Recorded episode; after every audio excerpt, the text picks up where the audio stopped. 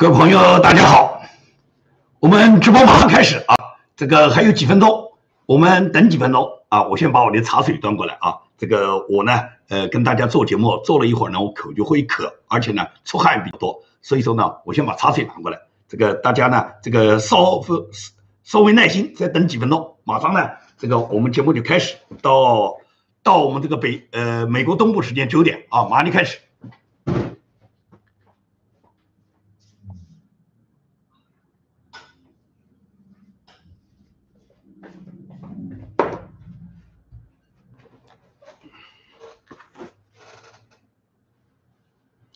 大家可以看一下我的这个声音和画画面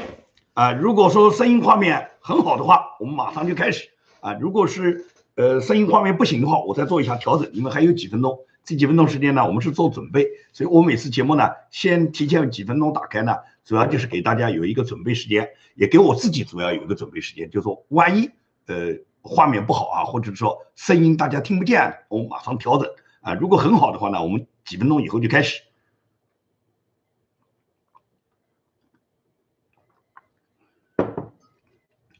看到朋友们的发言了啊，有很多朋友都讲这个中共纪念啥跟老百姓没啥关系，其实呢是有关系的。怎么没关系呢？中共做什么事情呢，都肯定跟老百姓有关系，因为中共他所有的脑子动的就是要怎么在老百姓头上割韭菜嘛。他们做的事情怎么跟老百姓没关系呢？肯定有关系嘛。所以我们研究中共呢，就说要找出怎么样就说能够制敌的办法啊，因为呢。中共不倒啊，这个世界都不会好，中国老百姓就更不会好。所以说，我们一切办法都想着要什么？要怎么样去把中共呢，把这个防火墙推翻，把中共这个制度呢改变，也就是让共产党呢早一点报废。他到火葬场去以后，共产党不在，中国人民可以讲从此就才叫翻身得解放啊！我们以前小时候唱的歌，说是呃动不动叫人民翻身得解放，人民怎么翻身得解放？什么三座大山五座大山，共产党才是最大的大山。不是因为共产党这座山压在人民老压在老百姓头上的话，人民早就可以讲获得幸福了啊！所以说呢，我们最大的这个责任，也就是说我们最大的代价，实际上就是把共产党把共产党折腾完了，啊，共产党进了坟墓，那全国人民我可以讲好日子就来了。对，先喝口水润润嗓子，是吧？呃，喝点水润润嗓子，然后呢，跟大家呢把今天的节目来做。因为很多朋友都说我这个节目呢嗓子哑呢，呃，是因为呢水喝的少。其实我水喝的一点不少，嗓音哑呢，这也不是呃今天哑，呃，可以讲几十年来都比较哑。因为我这个嗓子呢，呃，比较呃这个沙哑呢是已经是有了这个特点的，呃，改是改不掉的，光靠靠什么吃一些什么胖大海什么，呃，不解决什么作用，呃，肯定是有些沙哑。当然了。呃，话讲的多的时候，或者是说声带没有保护好的话呢，嗓音沙哑呢就会加剧啊。我往往就是出差，因为一出差呢就会和很多朋友见面聊天，大家讨论的问题就特别多。那么在这种时候呢，我就连续讲话多的话呢，嗓音就会更会哑啊。那现在做节目还好一点，做节目呢，我现在正常的就是这个呃给大家呢就说呃礼拜六礼拜天我就像现在这个时间，我就给大家做一期直播直播，平时呢给大家做录播。那么我呢，就是录播呢，我都比较有准备，就是把稿子看好了以后给大家录，录完了以后呢，呃，进入一个编辑阶段。那直播呢，就是我呢，就是要要现场要临场发挥，事先呢要对我今天讲跟大家这个呃谈直播的内容呢，事先做一个消化啊。那么有朋友看到了，说是死了四十多个人，公开四个人，这个确实中共哪有哪有不造假的啊？那你说武汉死了多少人呢？中共讲武汉才死了几千个人。啊，那么事实上是这样吗？武汉的火葬场都来不及烧，怎么死了就几千个人呢？所以说你不要去看中共讲的话，中共呢他说的话呢，呃，一个呢中共是把好话说尽，但是呢他是把坏事做绝，他所有公布的数据，你没有一样你能相信的。中共公布的哪样数据你能相信啊？他说中国现在已经完全进入小康了，中国现在还有多少贫困人群啊？到哪里进入小康啊？李克强去年在这个中共的两会上面，李克强自己讲的嘛，有六亿人每个月的收入不足人民币一千块啊！你觉得李克强讲的这个话是假话吗？李克强这是有科学论据的，是有准确数据的。那么连一千块的收入都没到，怎么去做小康啊？拿什么东西达到小康啊？对不对啊？所以说呢，这就是中共讲的话呢，就没有一句话是真的，你别把他讲的话当当真。现在他公布了这个四个人死，啊，实际上死了四十多个人，这是很正常的。中共是在不断的塑造英雄，他不会告诉你，不会跟你讲真话的。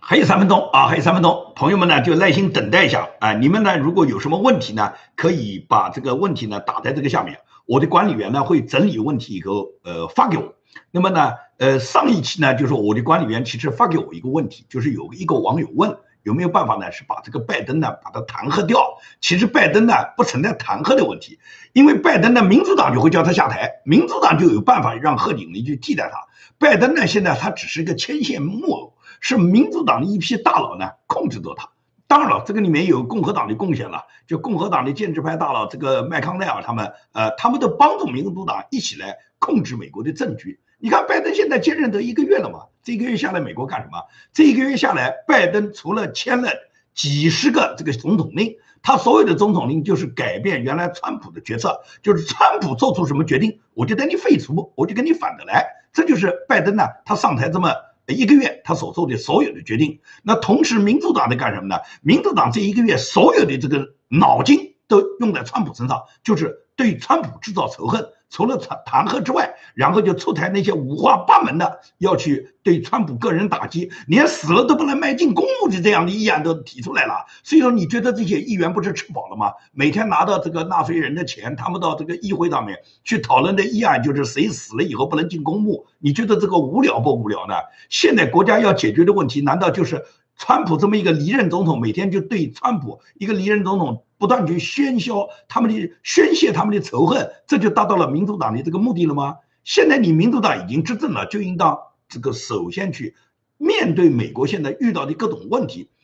灾难现在一个接着一个来，毫无疑问来讲，疫情是最大的灾难。美国每天现在仍然有高发的这个传染率，也有不断的人死掉，对不对？纽约州这个州长库莫修改了这个死人的数据，把大量的老年人送进。最容易传染的这个养老院，像这样的事情，你不要去查处吗？那么，尤其是加州哦，尤其是德州，德州现在遭遇了百年不遇的这种风暴，给北德州人民造成了巨大的这种自然这种灾难伤害。那不要去呃给人家德州人民去创造机会，然后去减低人家的灾情。你现在政府你在做什么呢？啊，就每天就是每天就去骂川普，然后呢，不断的提出各种议案。一会儿呢，什么大厦上面不能以川普的名字啦，哪个公共建筑物不能跟川普有关啦，什么这个呃联邦资金不能进入到跟川普名字有关的各种这个事项啦，死了以后不准埋进阿灵顿公墓了，就每天就弄这种事情，无聊不无聊嘛？这就是现在民主党干的事嘛。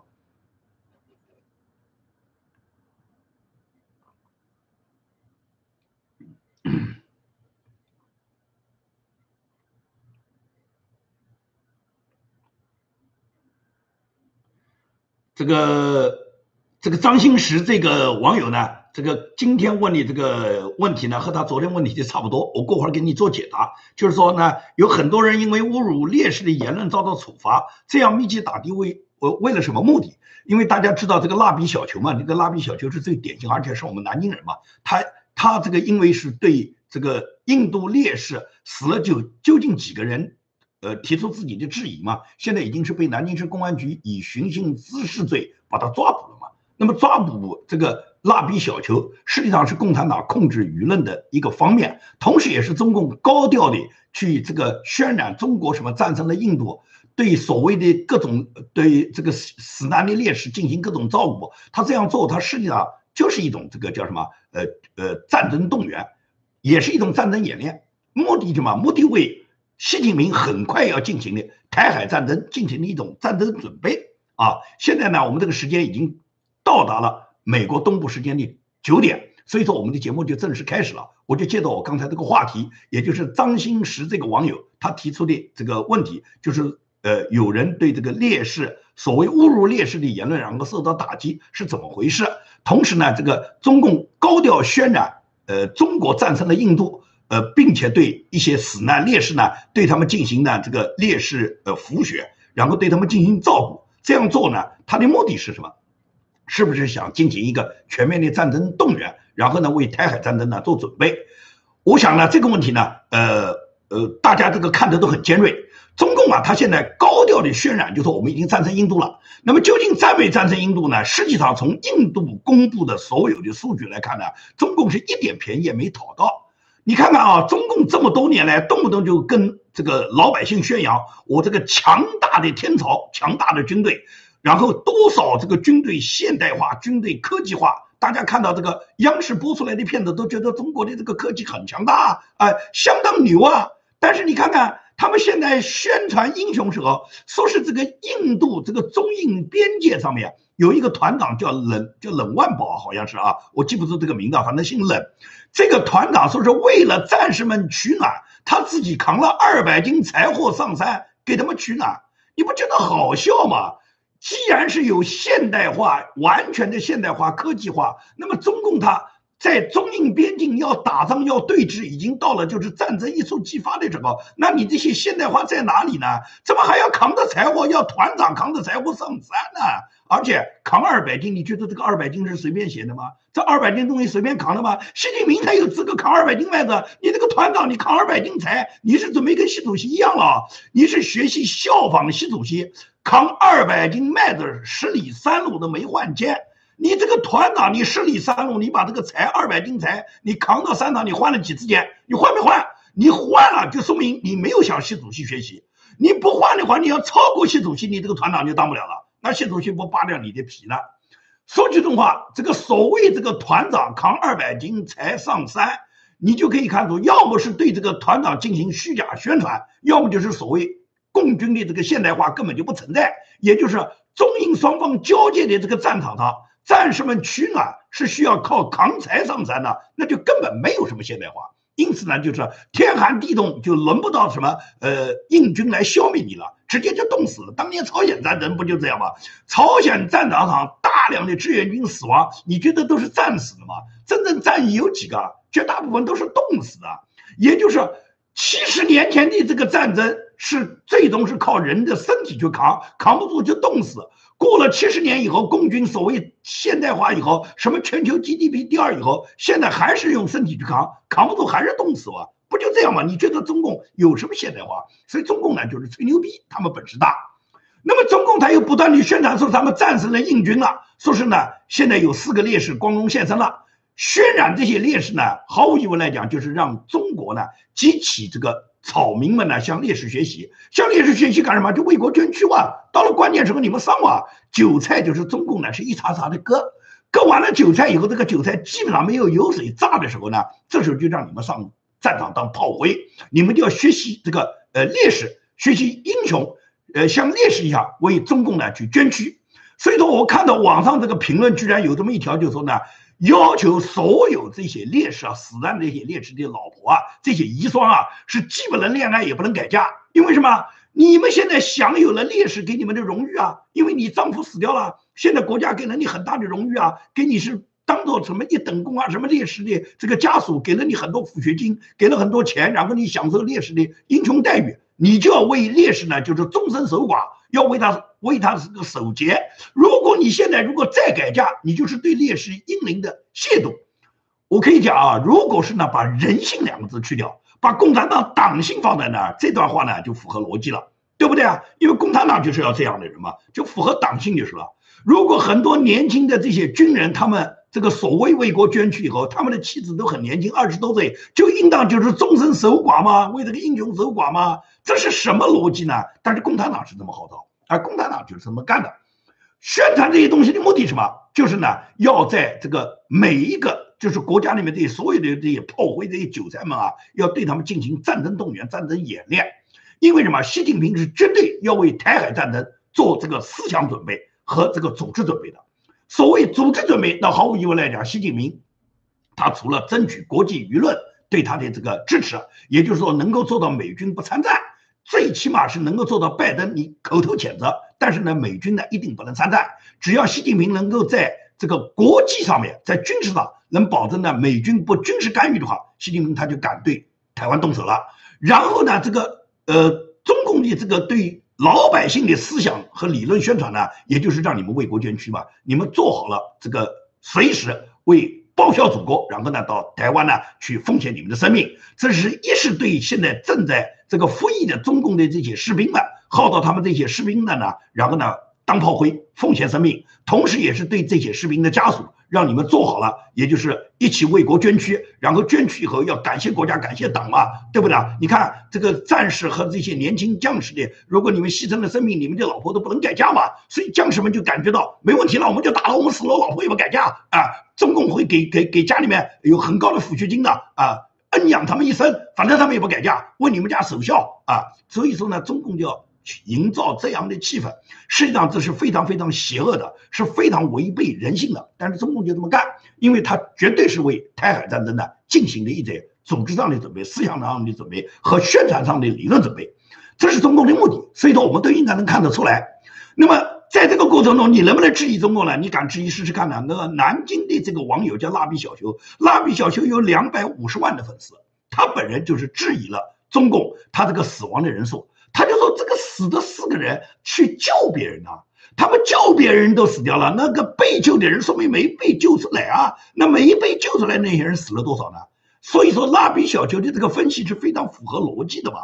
但是他这个话马上就被那些爱国愤青呢，然后对他进行了举报。现在呢是微博对他处罚，就是说封掉他这个账号一年，不准他这个就是。”封掉他这个账号一年，这一年呢，他肯定不能发帖了。那么他想发帖，可能也发不了了，因为什么？南京市公安局已经抓捕他了，现在已经给他定罪，叫寻衅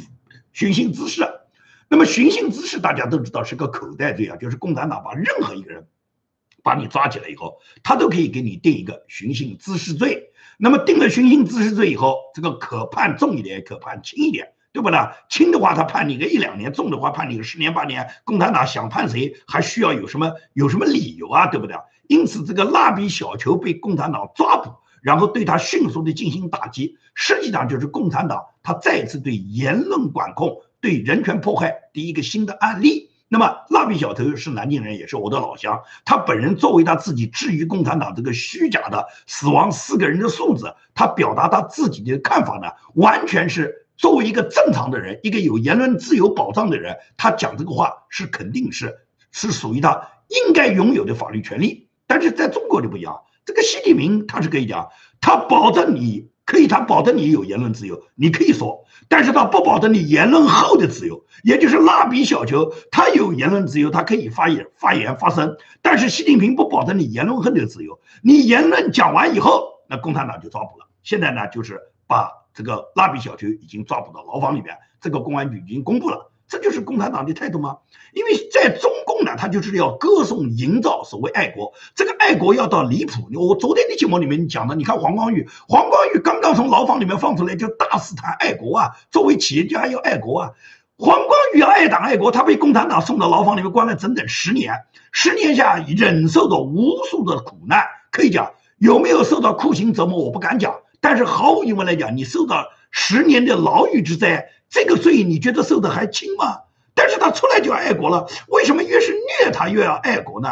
你去看啊，在中国呢，这个爱国呢是一个很好的招牌，也就是什么人都可以讲爱国。你看共产党的贪官，随便他有多大的罪，他被共产党抓捕以后，他审判的时候，他一定是爱党爱国，他觉得对不起党，对不起国家，他要保，他要保证他自己在今后。如果没有被执行死刑的话，他在今后在牢房里面一定要学着怎么爱国，一定要这么响应党的号召。所以呢，你看罪犯最爱国，贪污犯最爱国，共产党的贪官都爱国，包括那些刑事犯罪分子也很爱国啊。有一个中国的，我记得前几年有一个大毒枭叫刘少华啊，他当时因为制造大量的冰毒，这个人最终是被枪毙的。他在审判的时候，他有这么一段这个。呃，审判时候他就有这么一段的一个辩护理论的，他就说我做了那么多毒，我搞了那么多病毒，但是我没有在中国卖啊，我不会伤害国人，我都是卖给外国人啊，我都是卖给那些金发碧眼的老外，因为什么？八国联军当年欺负我们，当年他们把鸦片卖到中国，他们残害我们中国人，我现在这个毒品去残害外国人，我等于是是为国尽忠，我现在是一种爱国的表现啊，我这是为国贩毒，为国制毒，你看看。毒毒贩子他都有有理由啊，他即使是贩毒制毒，他都是爱国啊。你看看，这不就是中国的这个毒贩吗？那么更可笑的是，我昨天在这个网络上看到上海迪士尼，说是上海迪士尼正在这个表演一个这个室内剧，在这个室内剧表演时候，有一个女的冲上去，对着人家正在表演的演员往他头上狠狠地打了一下。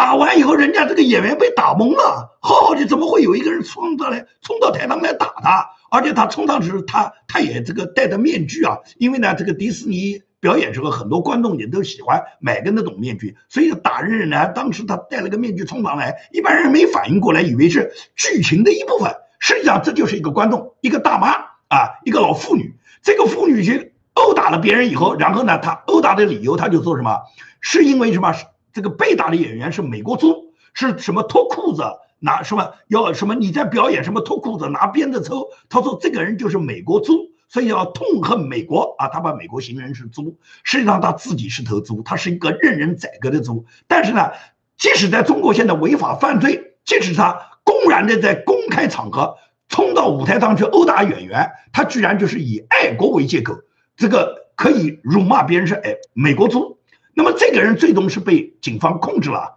警方控制以后，上海警方发布的这个结论就说，这个人言语不清，是一个单身妇女从外地到上海来的。这个人等于说本人他是这个有精神状态不稳，看上去是一个精神病。所以因为他是有精神病，所以他打人的话，那么他因为他他神经病嘛，那你怎么去处处处罚他呢？对不对啊？也就是说，现在精神病都爱国啊，变成了这个精神病一样。爱爱国为理由，然后呢去爆发他的精神病。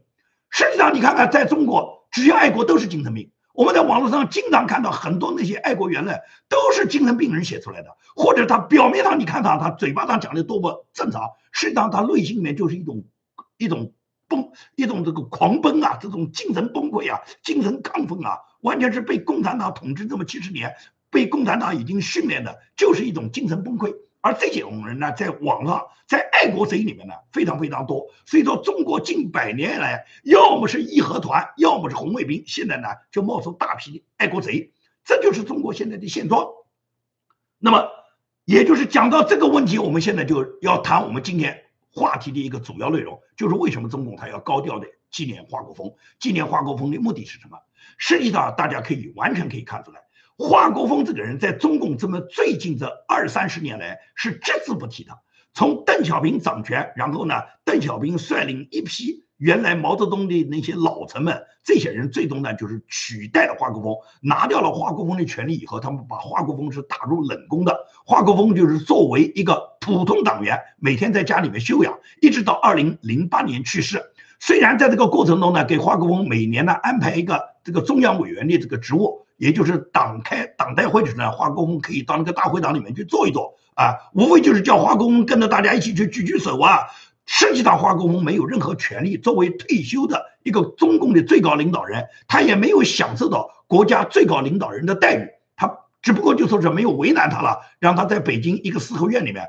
据说华国锋晚年种了很多葡萄。嗯，但是呢，他自己本人不吃葡萄，说他呢，呃，因为有严重的糖尿病，他不敢吃葡萄。这个华国锋每天在家呢就练练书法，所以呢，他是从八十年代初就退出中国的政治舞台，一直到二零零八年去世，也就是这么二三十年时间，实际上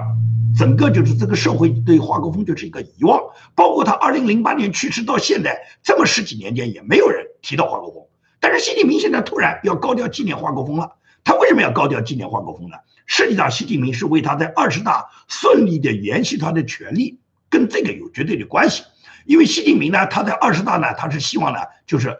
第三次出任中共党的最高领导人，就是呃呃这个继继任党的总书记。所以说，习近平根本就没有安排什么接班人。那么，习近平是要搞终身制的。那么，习近平如果搞终身制，然后呢，连续三任。担任中共的最高领导人，担任总书记的话，那肯定这个民间有反对力量的。所以习近平一是要打掉各种反对力量，包括就是前两天我节目里面谈到，就是说对邓小平，现在民间有一种高调纪念邓小平，习近平实际上是引蛇出洞，看谁在纪念，然后呢，所有的政治反对力量，习近平会把它扑灭。同时呢，他现在高调的宣传。这个华国锋呢，实际上是笼络一大批，就是什么，也就是曾经毛泽东那个年代拥护毛泽东，或者是在毛泽东因为这个邓小平他们出山以后，他们当时是否定了毛泽东，邓小平他嘴巴上不敢全面否定文革，全面否定毛泽东，实际上邓小平是对所有毛泽东用的那些重要的人士呢，全部呢把他们呢就是拉下马了，以华国锋为首。呃，当时在毛泽东后期继承毛泽东的这个继承毛泽东权力的，以华国锋为主，然后什么汪东兴啦、吴德啦，包括就是毛泽东在他后期用的一批什么工农兵的那些，像陈永贵啊，什么呃吴桂贤啦。这些呢，大部分都是这个毛泽东在后期运用的一些官员。那么其中还有一部分人是被华国锋以反对四人帮这个这个呃这个华国锋所谓粉碎四人帮为名拿掉的这个江青、张春桥、姚文元和王洪文这批人。那么所以就是说，毛泽东后期执政的所有的中共的高级领导人，通过这么两次清理，一次是华国锋清理四人帮，清理掉一部分，然后邓小平上来是全部清理，以。华国锋为代表的所有华国锋的势力被邓小平打击了以后，这些人基本上有的是在牢房里面，有的呢就像华国锋一样提前退休，退出中国的政治舞台。但是这些人呢都无限忠于毛泽东，所以说呢，习近平现在要把毛的遗产呢要拿过来一部分。因此他这次高调纪念华国锋呢，尤其是把毛泽东的孙子毛新宇呢，把他再次请过来呢，都是要。释放一个信号，就是跟毛、跟刘少奇，包括这次刘源也来了哇。因为刘源实际上到十九大时候已经给习近平把他就说呃扫地出门了，已经去做冷板凳了。也就是说，权力上他拿掉了刘源，但是呢，这一批毛泽东、刘少奇这一批中国开国元勋，习近平要拉拢的，要拉拢他们的后代，让这些人呢不要成为习近平的反对力量。这些人都是太子党和红二代。所以到习近平需要呢对他们进行拉拢，但是拉拢的过程中，习近平要敲打。因此呢，在这个高调纪念华国锋一百周年冥诞的这个纪念大会上面，是派了两个政治局常委，也就是王沪宁和韩正出席的，同时还有三个政治局委员，一个是中宣部部长陈希，还有一个是副总理孙春兰，另外呢是中央军委的副主席叫张又侠，他们都参加了这个高调纪念华国锋冥诞。华国锋这个诞辰一百周年的大会，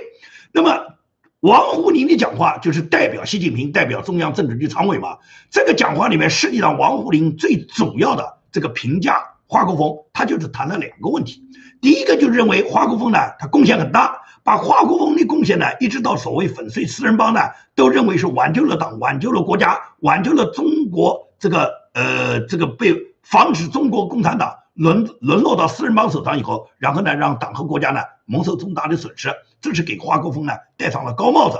但是华国锋以后就是被华国锋被从权力中心挤出去这一段时间呢，他们就不提了，因为华国锋被邓小平打倒，实际上是。对华国锋定案是定他两个凡是了，因为华国锋讲的两个凡是，在当时来讲的话，是完全叫政治正确嘛。因为华国锋讲的凡是毛主席讲的话，我们就要执行嘛。凡是毛主席定下来的所有政治路线，我们都要坚决拥护嘛。在当时，作为华国锋来讲，党的最高领导人，尤其是毛泽东的接班人，他坚持的这个这个路线，显然就是所谓政治正确嘛。但是邓小平为什么要打击他呢？因为。凡是毛泽东定下来的事情，就要坚决拥护。那毫无疑问来讲，所有共产党的老干部都应该被打倒，因为他们都是毛泽东亲自定下来的、亲自打倒的人。这些人永远没有翻身之地嘛。所以说，邓小平一定要否定。而否定的话呢，他们不能、不敢没邓小平这个胆量直接否定毛泽东，他就去否定华国锋，说华国锋坚持两个凡是，以这个名义呢，把华国锋呢就打倒了。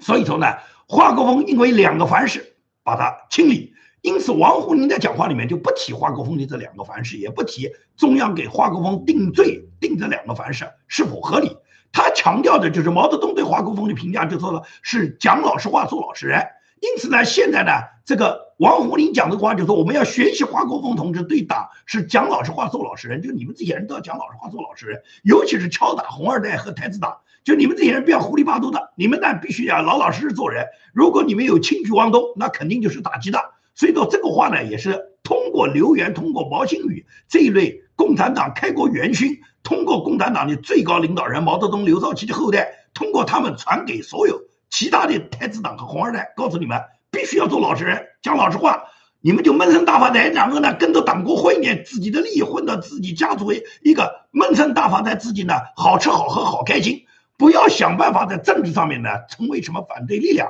任何反对力量都可能。被无产阶级铁拳呢击得粉碎，啊，这是指这个王沪宁强调的这么一点。其他呢，这个王沪宁强调对华国锋呢，就认为他是愚忠啊，也就是你们这些人都要像忠于毛主席一样忠于习主席，对习近平要要要要反复效忠啊，忠诚不绝对就是绝对不忠诚，这就是他们要表达这个意思。所以中共他这个高调纪念华国锋啊，实际上是习近平一是为他自己在二十大顺利接班，为他自己营造他自己这个呃这个政治目的。也就是习近平接班就是众望所归嘛，党内上上下下大家都是希望你习主席接班，所以习近平要延续他自己这个接班顺利接班，要营造这个组织架构和这个宣传气氛。同时呢，对所有的这个党员干部呢，要求你们要像华国锋忠于毛泽东一样，你们要忠于习近平，这是对你们号召的这个忠于。同时呢，也是向太子党红二代，向所有的那些反对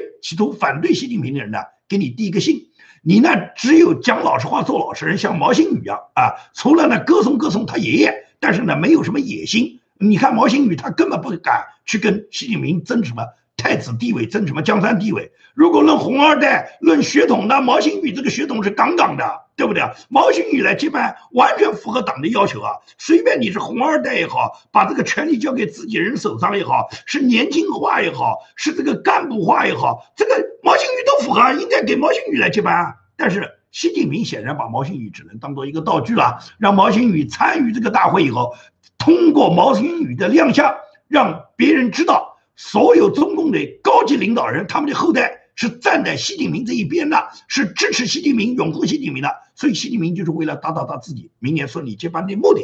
这是习近平的目的。但是能不能接班，有没有反对力量，反对到一定程度时候怎么办？这就是我前面话题讲的，就说习近平他是考虑过。如果在这个接班过程中有重大阻力的话，那习近平不惜挑起台海一战，因为战争是最容易转移所有矛盾的，尤其是政治矛盾、经济矛盾。当一个国家它的经济眼看要崩溃，政治上出现一个政权马上就要倒台，面临整个灰飞烟灭的这个状态之前，习近平呢，他就会不惜挑起台海一战，发动战争。通过战争来消化他自己所面对的所有的这些呃巨大的这些障碍，然后呢，他因为一打仗嘛，你就别去扯别的了。我们现在一直对外把这个仗打赢，而打仗的话是毫无疑问来讲，作为三军统帅的话，是可以最大限度的控制党政军大权，而且控制所有的这个军事力量、国防力量、经济力量，来保证他这个战役呢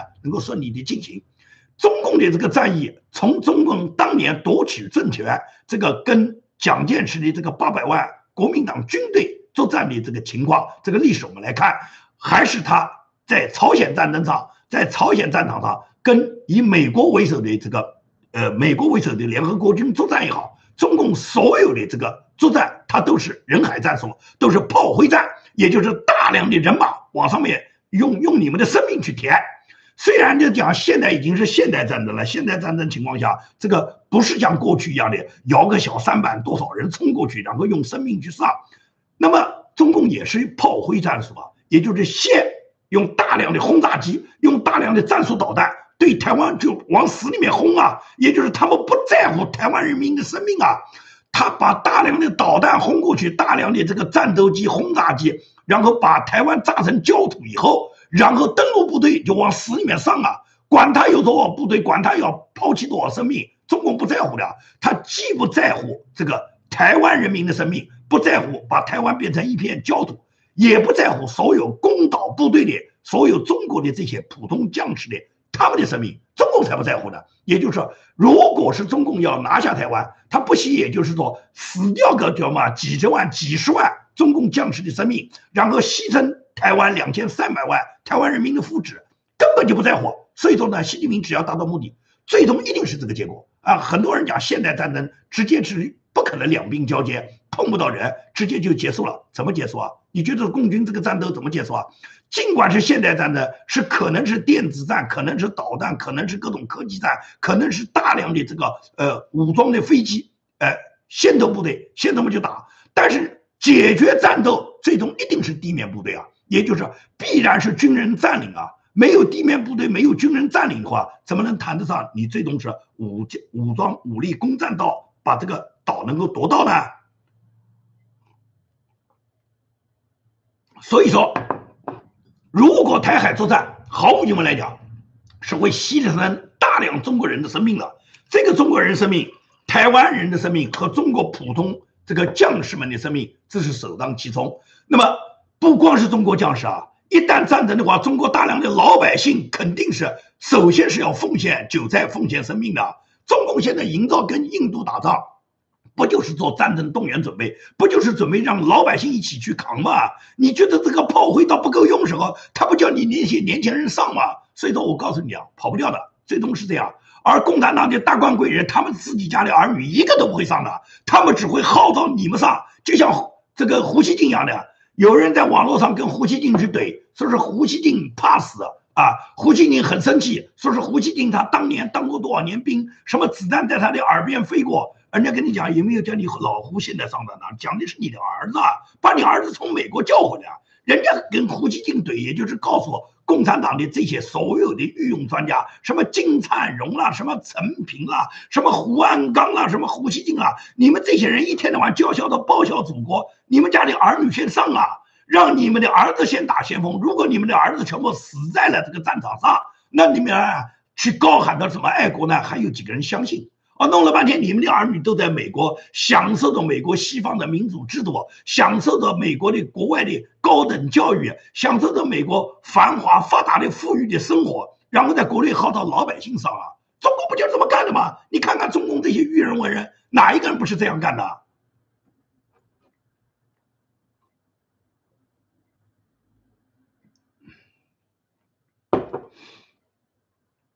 我来看一下我的这个管理员有没有给我留下今天呢这个呃回答朋友的话题，因为我们的节目呢已经做了半个小时，看看呢有没有这个呃朋友提的一些话题呢，我跟朋友们互动一下，然后呢回答一下朋友们的问题。我来我来看一下我这个呃管理员有没有给我留下来，有没有留下今天的这个呃朋友们提的问题。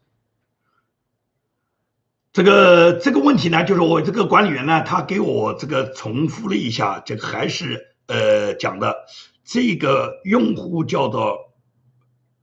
心理啊，他问的问题就是能不能有办法去弹劾这个拜登？那么你觉得弹劾拜登呢，还是我讲的这个？首先呢，呃，要弹劾拜登呢，肯定是要从呃众议。众议院来做起啊！大家都知道，这个弹劾总统呢，首先是众议院呢要提起这个议案。那么现在呢，美国大家知道，国会呢，无论是众议院还是参议院呢，这个民主党都占的多数。那么因此来讲，就是如果是共和党提出弹劾拜登的话呢，那么这个议案在民主在在议会在国会呢能够通过的概率呢不是很高啊。尤其是大家都知道，如果总统弹劾到参议院，要三分之二以上的多数。共和党呢，真的呢，他们被人家。追着打呢，呃，节节败退，他们自己还真的是很难能够主动这个能够把这个议案进行到底，因为我们看到共和党里面在国会里有一个女的议员叫格林，格林是讲在拜登上任第一天，他就会提起对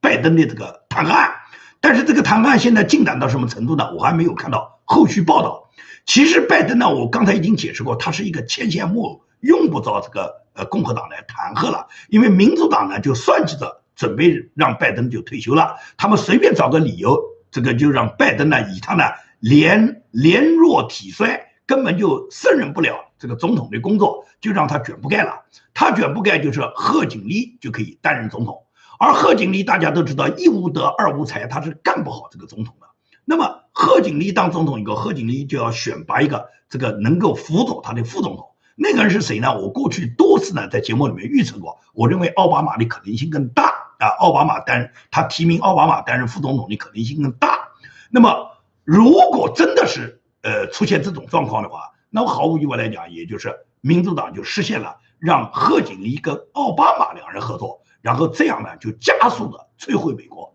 大家可以看到，在奥巴马执政的这八年，这个美国呢被毁的是最厉害，被毁的最大。那么，美国毁的这个最厉害、被毁的最大的来源于就什么？来源于就是奥巴马的政策。奥巴马最后光他弄过来的叙利亚的那些难民弄了多少了？这些叙利亚的难民来了以后，给美国社会增加了多大的负担？而拜登他们现在的政策，马上要给一千一百万的这个难民，要给他们解决他们的这个身份啊。那个这个难民，你觉得哪里来的呢？啊，所谓的难民就是政治正确的难民啊，靠政治正确的难民移民，怎么确定这些人是难民呢？南美一没有发生战争，第二个没有饥荒，没有战争，没有饥荒，凭什么他们界定为就是难民呢？只能讲这些人只是别的国家的人，他们想到美国来，这些人就能定为难民吗？因为难民是有一个有一个具体概念的啊，要么是战争导致了人家流离失所，要么是大规模的饥荒导致人家流离失所。那么你看现在从南美进入美国的这些人，哪一个符合战争、符合饥荒呢？都不符合，都不符合。为什么叫难民呢？实际上这些所谓的难民，就是拜登要接纳一部分从。其他国家里面流流亡到美国，然后呢以难民身份进入美国的，然后来给拜登他们投票嘛，让他们民主党能够通过这些难民不断的增加投票以后，让他们民主党永远掌权嘛，这是他们的目的嘛。至于来的人本身不是受饥荒、不是受战争原因导致流入美国的，别的国家都不接待，但是拜登接待我。把他们接过来以后，然后最终就是可以给民主党投票，所以加州给他们毁到现在这个样子，不就这个不就这个目的吗？这是拜登接受这些所谓难民的这个本质，对不对？那么拜登接任这一个多月来，他一共出台了这么那么多的总统行政令，他都是跟川普总统唱反调嘛？川普总统是退出了巴黎气候组织，那拜登要加入；川普总统是退出了世卫组织。对谭德赛要进行清算，对所有世卫组织跟中共勾结，给全球造成的这个疫情的这个灾难要进行清算。拜登现在呢讲，他月底就要送二十多亿美金，哦，送二两亿两亿多美金给给这个世卫组织，通帮助世卫组织这个帮助谭德赛。拜登这样做的目的是什么？可以讲。目前来讲，拜登在美国发动的所有的政策，已经到了俄罗斯都来指责、指认他的地步。过去我们经常听到都是美国指责俄罗斯没有人权，指责俄罗斯破坏和和这个破坏人权和迫害很多俄罗斯人。现在变过来，变成俄罗斯的外交部来来发声明来谴责美国的这个人权了。也就是我看到网络上写说，俄罗斯外交部在二月十七号发布了正式的声明。谴责拜登在美国发动对川普的支持者进行政治迫害，对美国的人权状况现在表示深度的关切，要求拜登政府遵守联合国公约的基本人权。因为俄罗斯外交部发布的这个正式声明就说，一月六号集会参与者绝对不是暴徒，他们都是和平抗议者，大多部大多人，大多就是大多数人都是关心自己国家的建设。然后拥有自己国家宪法所保证的言论自由的普通公民，这七千五百万选民，他们为任何一个总统投票，并且捍卫自己的观点，都是美国宪法保证的他们言论自由的一部分。对这些人进行迫害和打击，对他们进行政治迫害，是拜登政权现在违背美国人权、违背世界人权的一个重要的一个侵犯人权的例证。所以说呢，现在呢，俄罗斯外交部反而要求美国要保护人权，你们美国在这个破坏人权。那么你觉得俄罗斯外交部讲的有没有道理呢？也就是说，我们可以看到吧，很多支持川普总统的那些有名望的支持者，现在都受到各种打击哇。包括我建明啊，我建明在油管上面，就是我自己的油管上做个视频，我都被他被油管对我进行三号封帖，对我禁言一个一个礼拜嘛。那么美国的很多政治人物。是因为支持川普以后受到各种政治打击，有的是哇。那些参议员、那些议员，什么被取消对他们的这个政治捐助了，什么那个获利参议员他本人的书不准出版了，以及呢，这个民主党的议员 AOC 要求清算这个德州的参议员克鲁兹啊，都是因为什么？都是因为对川普的支持者进行各种新的迫害哇，包括很多平台上面，包括帕勒嘛。帕勒因为让川普总统在他帕勒上开布了自己的账号以后，整个帕勒这个服务器就被亚马逊把它这个停掉了，这不都是政治打击、政治破坏吗？还有很多支持川普总统的律师，尤其是在弹劾案里面帮助川普总统出庭的两个律师，居然受到大量的人对他们的威胁，他现在都开始把家里面人转移到一个秘密地方，并且出很多钱建立了武装保卫的卫队，在保卫他们家里面。那么这种状况，你觉得出现是正常的吗？本来为川普总统辩护，作为律师来讲，他为任何一个被告辩护，哪怕那个被告有罪，为有罪的被告辩护，也是一个司法权利，也是律师应尽的一个司法责任。怎么可能因为他帮那个被辩护的那个被告人，你恨他，就应该去打击他呢？这完全就是颠倒是非了嘛！在中国大陆，我们经常看到那个法官动不动讲把被告律师把我赶出去，这在中国发生，但是在美国是绝对不允许的。别说是川普总统根本没有罪，即使是我们经常在美国法庭上看到很多有罪的那些罪犯，律师们为那些罪犯辩护，是帮助这个罪犯行使他的民主权利，绝不因为他帮助这个罪犯辩护了以后，你就可以去攻击这个律师。现在居然你看为川普总统辩护的几个律师，通通受到政治迫害啊！其中有的律师是是因为他为川普总统辩护以后，他所在的律师协会。要求取消他的律师资格，他曾经获得的在大学里面讲课的这个机会，现在大学里面取消他的合约，不允许他在大学里面继续讲课。还有的这个大学里面宣布要准备剥夺这个律师曾经在这个大学里面获得的荣誉学位。你这种政治打击是哪里来的？所以民主党做事情很多是没有底线的。这种做法的话，跟共产党的赶尽杀绝非常非常像啊。因此，美国民主制度受到迫害，你还没有看到吗？有的人在网上说，不要管拜登对中国、对华政策是怎么样，因为拜登毕竟是美国总统，我们只看他在美国做什么事，他对中国做什么，不因为拜登对中国做了什么，或者甚至他跟中国有绥靖、跟中共有勾兑，我们不要管这些东西。凡是为拜登做这样辩护的人，都是都是共产党的大外宣，都是共产党。在美国散布的这种谬论，为不看拜登对华政策怎么辩护？我告诉你讲，看质疑拜登对中国政策，至于拜登跟中国是否有勾兑的人，首先也是看拜登对美国的政策了。拜登上台这么一个多月来，你觉得他是在维护美国吗？他把一千一百万所有这些非法移民迎接到美国来。开放美国的国门，把所有的这些非法移民把他接到美国来，你觉得这是对美国的保护吗？他不是增加美国每个纳税人的负担吗？他上台第一天就切断了加拿大到美国的输油管道，让大量的美国产业工人全部下岗，给这些人造成了流离失所。这是拜登在维护美国吗？而这个政策导致了全体美国人在买单，大家的这个油价都上涨了。拜登他这是在维护美国吗？我们可以看得到嘛，所以说拜登上台的一系列的政策，包括他给所有的世界上已经川普总统退出的国际组织，巴黎气候协定和这个世卫组织，就是坦克赛的世卫组织，以及联合国人权组织，川普总统全部退出的。现在拜登全部重新加入，全部去交纳高昂的会费，一交纳就是几亿，包括解决这个新冠疫情，拜登承诺愿意美国拿出四十亿美金来这个帮助解决这个。国际组织来解决这个呃，解决这个这个新冠疫情导致的对全球的伤害，我不否认啊，美国应当尽这种责任啊。但是你为美国人民考虑过吗？你拿的这大把的钱，大把的银子，不是美国纳税人出的钱吗？是你拜登自己从口袋里面掏出来的吗？所以到这种情况，我们就可以看出，拜登现在的政策，他究竟是帮助美国，还是在毁坏美国？而且在民主党上台以后，扎克伯格就是这个脸书，他是。变本加厉，脸书现在受到澳大利亚对他首先的这个呃抵制，也就是澳洲在本月底就会出现一个新的法律，要求谷歌公司和脸书公司在澳洲所有使用澳洲的新闻都要有偿使用，必须要给澳洲付费。那么这种情况下，脸书就报复人家澳洲，把澳洲所有政府以及澳洲新闻机构里面对他们在脸书上所有的这些信息呢，都给他们清空，然后呢去限制澳洲的这个新闻的自由流动。也就是说，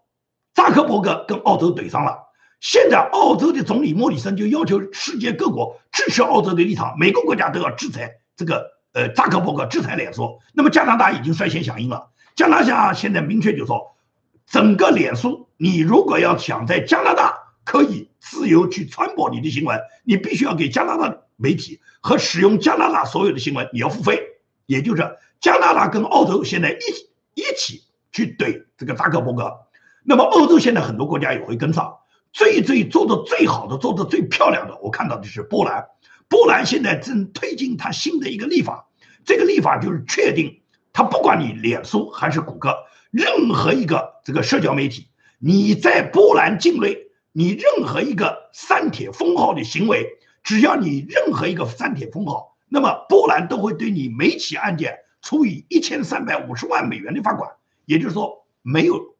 没有办法，这个对美国现在没有办法取消二百二百三十条。现在目前在二百三十条，美国政府不取消，仍然能够纵容谷歌公司、纵容脸书公司，他们可以随意的在他们的网络上对别人进行删帖封号的话，那么波兰在波兰是行不通的。在波兰，任何一个人，你只要敢对他进行删帖封号，那么就罚死你。也就是每一条就罚你一千三百五十万美元。你看扎克伯格有多少条多少钱能够经得起波兰去罚？也就是到了最后，你扎克伯格要不就是你整个从波兰退出波兰市场，也就是波兰是不会允许任何一个社交媒体，呃，包括谷歌，包括脸书，你们可以在波兰无法无天的。凡是你们监管波兰的账户，监管波兰人民的言论，然后因为他们的言论自由对他们进行三点封号。波兰就罚你每一条，就罚你一千三百五十万美元。你看你有多少条能删？删一条就是一千三百五十万美元。像脸书一天都删人家上万条、几十万条帖子。如果这样的话，按照一千三百五十万美元乘上每一条的话，你看看脸书有多少钱？扎克伯格有多少钱够他们罚？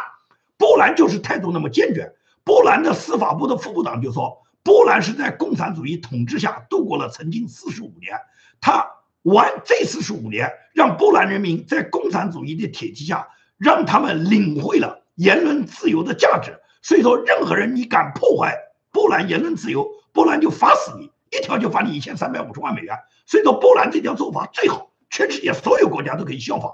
一旦脸书和谷歌在美国之外的所有国家都受到这么严厉的打击，这种严厉的罚款，或者是像澳洲、加拿大这样。要求他们有偿使用当地的所有新闻的时候，那么他们就要收敛得多。在全球对对都对这个谷歌公司、对脸书公司进行抵制和打击抗议的情况下，他们就猖狂不了了吧？那么至于美国，我相信美国总有一天会取消这个二百三十条，不会允许大的科技公司他们可以通过他们的这个科技垄断、科技霸凌呢，然后去控制人们的言论。总有一天要削减他们这个权利。啊，虽然呢，现在呢，民主党掌权，因为民主党呢，肯定是跟这个脸书啊，跟谷歌公司呢是有勾兑的。因为什么呢？呃，谷歌公司也好，这个呃，脸书也好，推特也好，所有的主流媒体呢，都会帮助拜登和拜登这个政府呢，去掩盖他们家族的丑闻。他们可以删帖封号吗？删帖封号就可以掩盖他们的丑闻吗？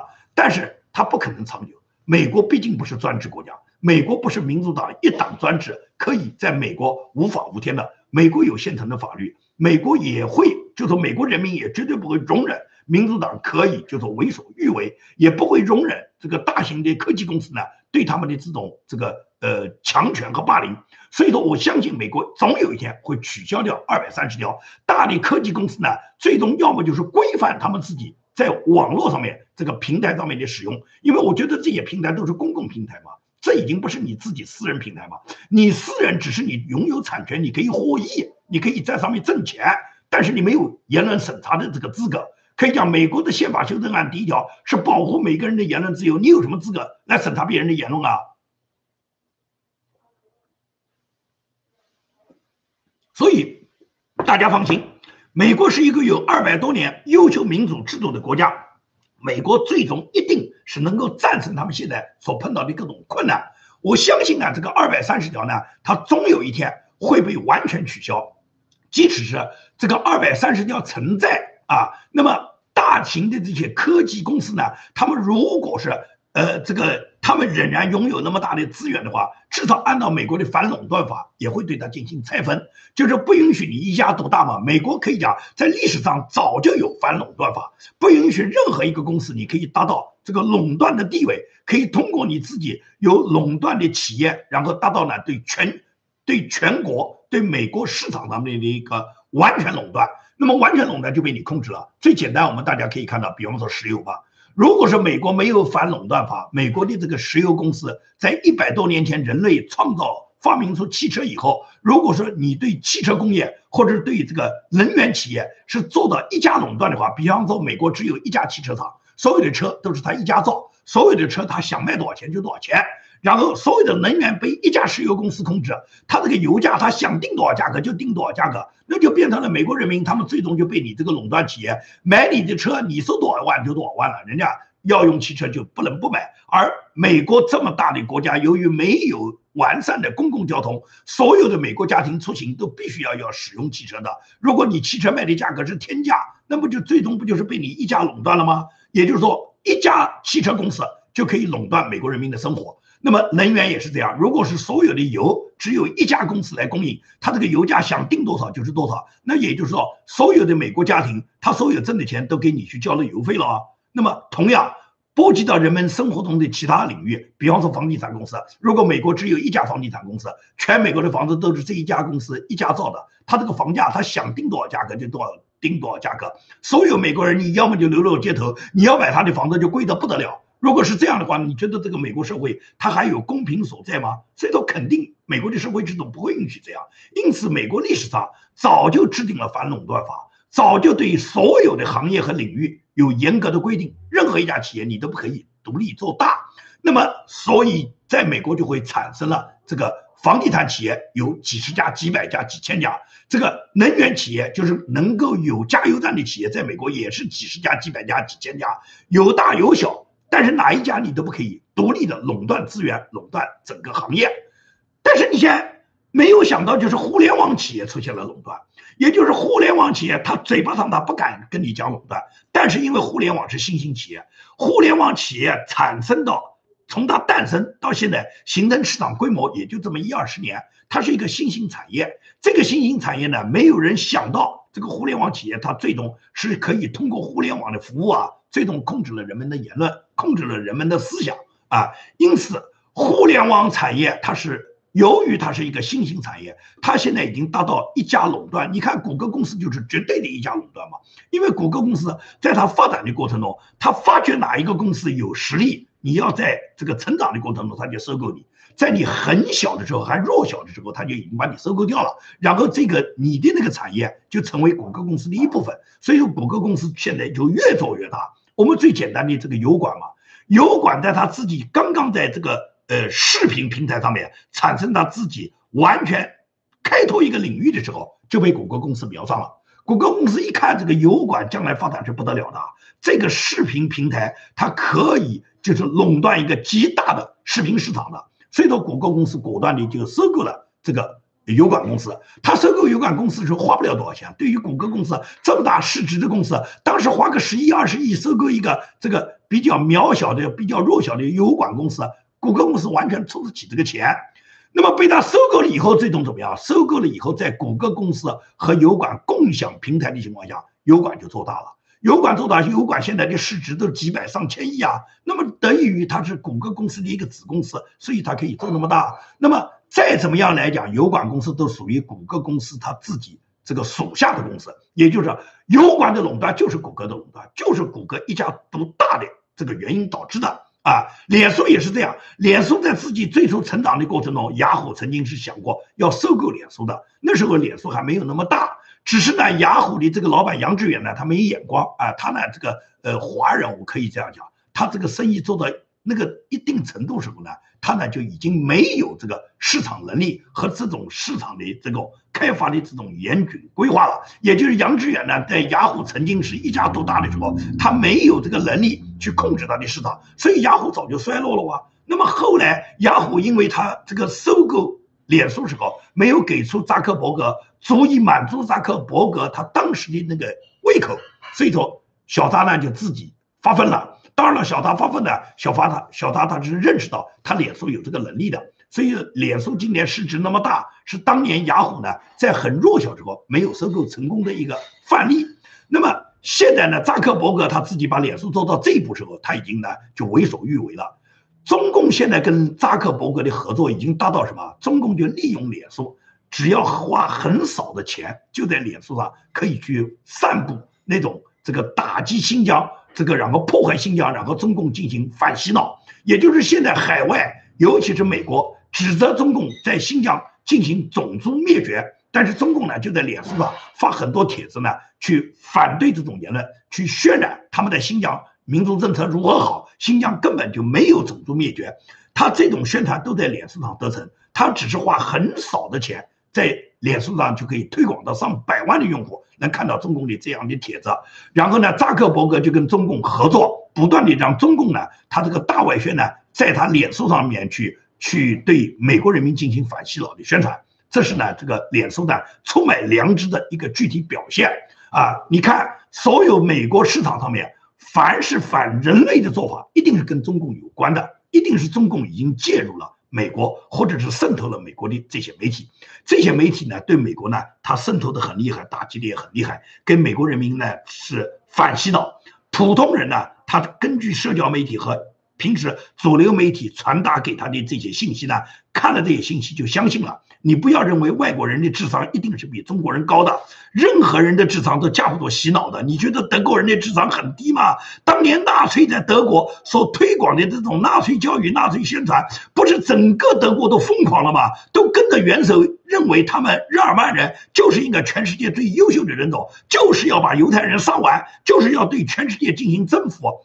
这不就是这个当时纳粹对犹太人的洗脑吗？戈贝尔讲的那个话就是谎言，杀一千遍就变成了真理。所以说，不要认为外国人的智商一定是高于中国人。我告诉你啊，相反，中国人的智商很高。中国人的这种判别是非的能力和中国敏锐的这种智商分析能力，如果是在不洗脑的情况下，是在清醒的情况下，中国人的智商是绝对高的。但是你架不住共产党洗脑啊！共产党七十年把脑洗下来以后，中国绝大部分人都变成了白痴啊！已经没有正常的判断力了，所以你看到现在绝大部分中国人他的这个思维模式已经退化到什么？退化到现在已经认为民主自由没有专制好。民主自由为什么没有专制好？中共已经把你洗脑洗到就什么吃屎和吃饭究竟是要选择哪一个的问题？也就是绝大部分人现在还曾还被共产党洗脑在变成了究竟是吃屎好还是吃饭好？很多人甚至认为吃屎也蛮好的。所以说，共产党洗脑就把你洗脑洗到这一步嘛。因此，你在中国，你看了层出不穷的白痴嘛。我们经常痛恨骗子，你要知道，骗子为什么有市场，就是白痴太多，傻瓜太多嘛。因为有层出不穷的傻逼，所以说这个骗子才不够用嘛。共产党是最大的骗子，因此。共产党骗了七十年，就把中国十四亿老百姓里面很多人骗得死去活来。他们被共产党砍了、杀了以后，他们还感激共产党。黄光裕不就是典型吗？被共产党刚刚判了十年，从十年大牢里面出来以后，马上就感激共产党，要爱党爱国。这不就是斯德哥尔摩综合症最典型的表现吗？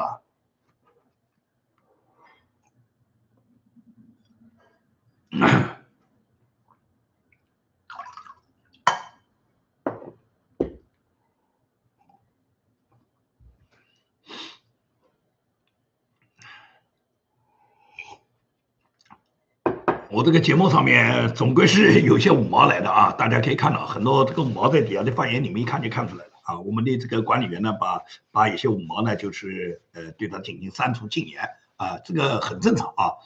因为可以讲，建民从事中国民主运动这么几十年来，这个被中共打击，被中共这个呃对我进行呃控制啊，言论控制、人身自由控制是几十年。啊，到了美国以后呢，本来我认为美国是自由言论的国家，那么美国是民主灯塔。我在这个 YouTube 上面反对共产党，我想说什么就说什么啊。我本来认为肯定是可以畅所欲言的，但实际上大家都已经能够看到了，不是你想畅所欲言就能畅所欲言的啊。我讲的这些话，这个油管他为什么要对我禁言一个礼拜啊？又要对我封封杀一个礼拜？那也就是油管呢，他首先对我进行了言论审查。这种言论审查，它完全是违背美国的价值观的。美国的这个宪法第一修正案是保障任何一个人有言论自由，就你想讲什么就可以讲，除非就是什么你违反了宪法，违反了法律啊。油管现在对我的处罚，我我讲的言论一点都没有违反法律啊，对不对啊？哦，我就是议论到了美国二零二零年的大选嘛，我就认为这个大选不公平嘛，就是因为这个言论，然后油管就对我处罚了，也就是它实际上是剥夺了我的言论自由嘛，它不允许我谈这个大选不公平的事情嘛，对不对啊？美国的宪法是保障的嘛，也就是说，任何人你的言论呢要对宪法负责任，就说你不能散布这个谣言。不能够去公然这个讲暴力、讲黄色啊，去渲染暴力，去渲染这个这个呃，比方说黄色下流啊，你不可以讲这东西。你讲这个，你讲的所谓黄色下流的东西，你是违背人类的道德。啊，你是挑战人类的价值观，你这个违反法律宣传暴恐的话呢，你标准就是违反法律了。因为任何地方也不会允许你这个人宣传恐怖啊，宣传邪恶，宣传罪恶，这个肯定是不允许。所以说，我建明的节目里面肯定没有这些。我只是对二零二零年大选，我认为不公平，因为不公平，我呢发表我自己个人言论，现在就受到禁言了。那么这种禁言显然是 YouTube 已经超越了美国的宪法，超越了。这个第一修正案，因此呢，对我禁言以后呢，你说我这个节目是不是还就要继续做？我继续做是不是就要按照他禁言的方法，我就什么都不去讲了？我建明是这样的人吗？不可能，我想讲什么就是什么。你今年你就再禁吧，因为我下一次被他禁言呢，就是禁言半个月。这个呢，YouTube 呢，他已经给我发的这个警告呢，就明确讲，第一次禁言是七天，第二次禁言就半个月。那么所以说呢，我一直在做积极的准备，我会呢这个把我的这个网站上的技术准备呢全部准备到位。那么我一直没有开通，那么没有开通原因就是什么？我呢尽量在 YouTube 上做节目，因为 YouTube 上大家都知道是大家呢是一个自由交流的平台，人呢比较多，那么能够起到最大的传播效应。所以说我始终会坚持在 YouTube 上一直做节目，但是呢，我不排除就是说我在 YouTube 上被他完全禁言。如果是下一次再禁言。什么时候禁言了，我会给大家发通知。也就是一旦我被禁言以后，大家要关注我在推特上的通知，因为呢，一旦禁言，我在 YouTube 上就做不了节目了嘛，做不了节目，连普通的一个通知也发不出来。那么大家就关注我自己在最后一期节目，一旦我被禁言以后，我会有一个最后一期节目，因为我这个禁言呢，它不是删我的频道，它只是对我今后不能上传节目。但是我已经传出来的节目呢，在我已经传出的节目底下，我是可以留一段通知的。所以说大家就关注，如果我再次被禁言，大家看到我不再上传节目了，你一定看我最新更新的那期节目里面的通知栏，那个通知栏里面我一定会发布一个我自己的通知，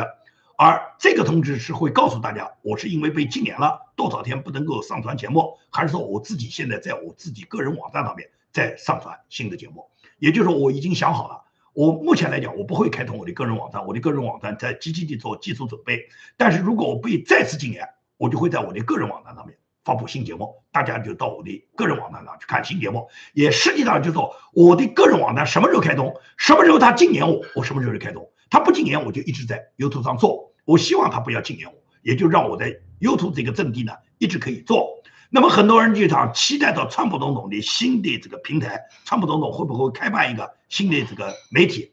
根据我现在看到的这个网络上所传的，就是说呢，一直讲川普总统呢打算呢开新平台，而且说川普总统已经获得了上亿美元的资金支持，因此他有可能开新平台。但是他开的新平台是否是有 YouTube 这种上传视频功能的平台，我现在不清楚。那么很有可能他开办的新平台呢，新媒体呢，就是跟推特差不多的。也就是跟推特差不多，我们呢也就没有办法呃上传节目的。如果他的新平台是能够像油管一样，也能够发布视频节目的，那就符合我自己现在这个做节目的这个要求了。因为大家都知道，建明不是简简单单呃在推特上写两个推文的，我是主要靠做视频节目来传播我自己的。这个价值观的啊，来传播我每天这个建民论推墙，来反抗共产党强权，来希望能够通过我唤醒那些沉睡的群众，以及每天靠视频节目来对最新的各种时政呃时政信息进行新闻评论，然后评论中美之间两这个中国和美国之间的各种重大新闻，评论美国两党之间的他们自己这些。每天发生的最新的时讯呢，来开展我的新闻时政评论频道。所以说我这个新闻评论频道呢，肯定是要跟这个视频平台有关的。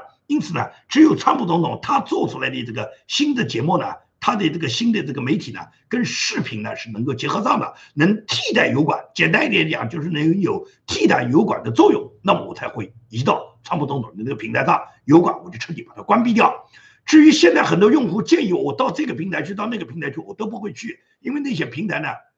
他们的这个观众量很小。再说我根本没把握，我到了那个平台上会不会遭到第二次封杀？那么呢，对于我来讲，这个损失就很大了。现在油管我能做节目呢，我肯定是坚持在油管上去做的啊。除非川普总统能有一个替代油管的这个平台开始诞生了，那我肯定毫无疑问来讲会移回移到川普总统的那个他开办的新媒体上面嘛，因为那个媒体呢不会限制我的言论自由吧啊。那么呃，目前来讲我就是这样的打算，因为很多观众都关心你这个会不会马上个人网站就开开辟了以后，我们变成在油管上就看不到你节目了。嗯，那不是这样的，也就是油管上面，我现在会坚持继续做啊，在油管上没有对我进行再一轮的封杀的时候呢，我在油管上的节目是会一直继续、一直一直继续进行的。那么再次封杀以后，那我就会我就会选择到我的个人网站上了。那没办法，因为再次封杀，我就没有可能在油管上继续做节目了，因为油管再次封杀以后，就会导致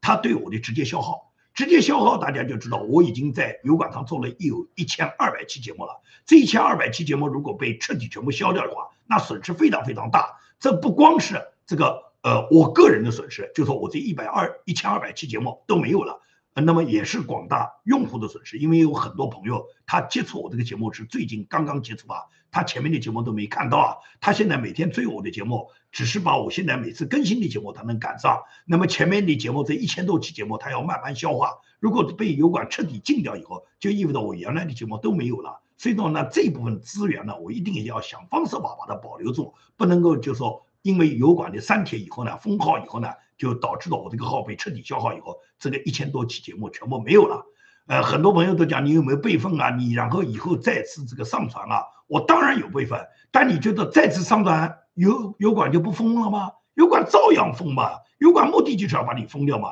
一旦它封掉的话，你怎么上传都没有用啊。就像川普总统一样的，川普总统推特把它封掉了，油管把它封掉了，脸书把它封掉了。你说川普他换一个名字，然后重新等于说是登一个新号，他就不能发言吗？他不能啊，他随便换什么新号，油管、还有推特、还有脸书都是掌握得了的。这些科技公司可以讲。通过他们的科技手段锁定你这个人不要太容易啊！他一旦封你，就是封你这个人，你这个人就任何地方在他们能掌控的范围内，你就没有发言的这个机会。所以说，大家不要做那种呃想象，就说呃呃这个我我重开一个号，我就可以把我的节目全传上来了。你的节目不传，你空你你那个号就是一个空号。你像我现在不是没有备用号，有备用号，但是一级节目你也不能传。你如果传了这节目以后，他马上就把你这个新的号也给你封了。所以说呢，呃，不要期待这个奢望他们这个油管公司或者是脸书公司、推特公司，他们能对你什么法外开恩？他一旦封你，就是把你封死，而且他有这个技术手段的，并且还有大量的五毛举报呢。你觉得你跑得掉吗？那么多五毛跟着你啊，这些人他们马上就会对你的节目频道进行新的举报，那么油管马上就掌握了。所以说呢，我跟大家解释就是这个意思。也就是我的节目始终在油管上会每天正常的给大家更新一期啊，我一直坚持这个原则。周末双休日这两天，就是美国以美国时间为准，我就是给大家在现在这个时间进行直播。星期一到星期五给大家呢做正常的录播节目，只要油管不封号，我呢就一直会这么去做。那么再封再封，我就会开通我自己的个人网站。好，今天的节目就跟大家做到这里，谢谢大家的支持和鼓励。明天呢，就是给大家呢做录播节目。那么我们下次再会。